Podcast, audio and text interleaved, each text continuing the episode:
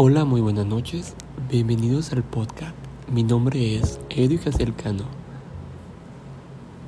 y es un gusto para mí darte la bienvenida.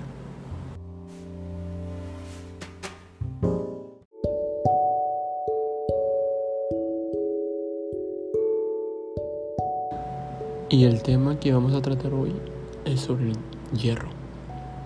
El hierro es un elemento químico de número atómico 26 situado en el grupo 8, periodo 4 de la tabla periódica de los elementos. Su símbolo es Fe y tiene una masa atómica de 55 847.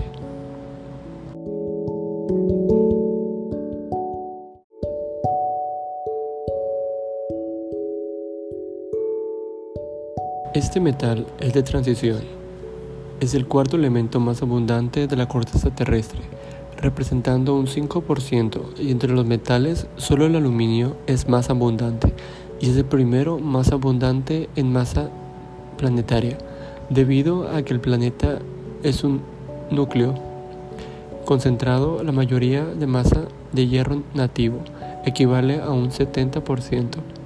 El núcleo de la Tierra está formado principalmente por hierro y níquel en forma metálica. Generalmente, al moverse, un campo magnético ha sido históricamente muy importante y un periodo de la historia recibe el nombre de Edad de Hierro.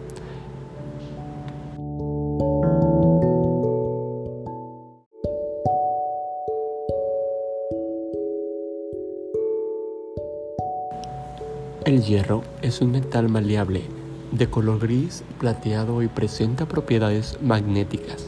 Es ferromagnético a temperatura ambiente y presión atmosférica. Es extremadamente duro y denso. Se encuentra en la naturaleza formando parte de numerosos minerales, entre ellos muchos óxidos, y raramente se encuentra libre. Para obtener hierro en estado elemental, los óxidos se reducen con carbono, y luego es sometido a procesos refinados para eliminar las impurezas presentes.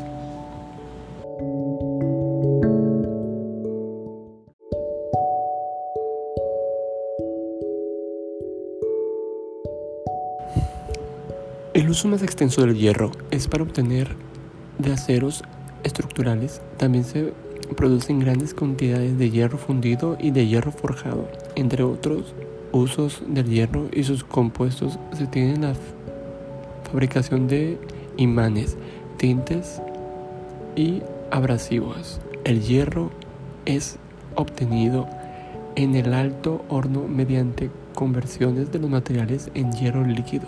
A través de su reducción con coque se, se pegarán con piedra caliza los componentes indeseables como el fósforo, azufre y el magnesio.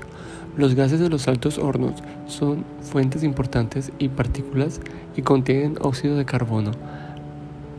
La escoria del alto horno es formada al reaccionar la piedra caliza con otros componentes y los silicatos que contienen los minerales. Se enfría la escoria en agua y esto puede producir monóxido de carbono y sulfuro de hidrógeno.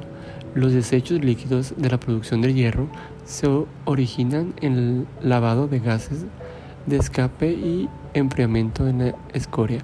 A menudo estas aguas servidas poseen altas concentraciones de sólidos suspendidos y pueden contener una amplia gama de compuestos orgánicos, amoníaco o compuestos de ascencio y sulfuro.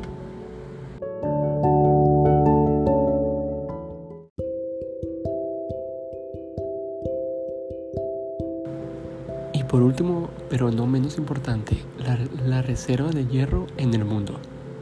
El primer país que se lleva esta tabla es Australia, con 50 millones de toneladas.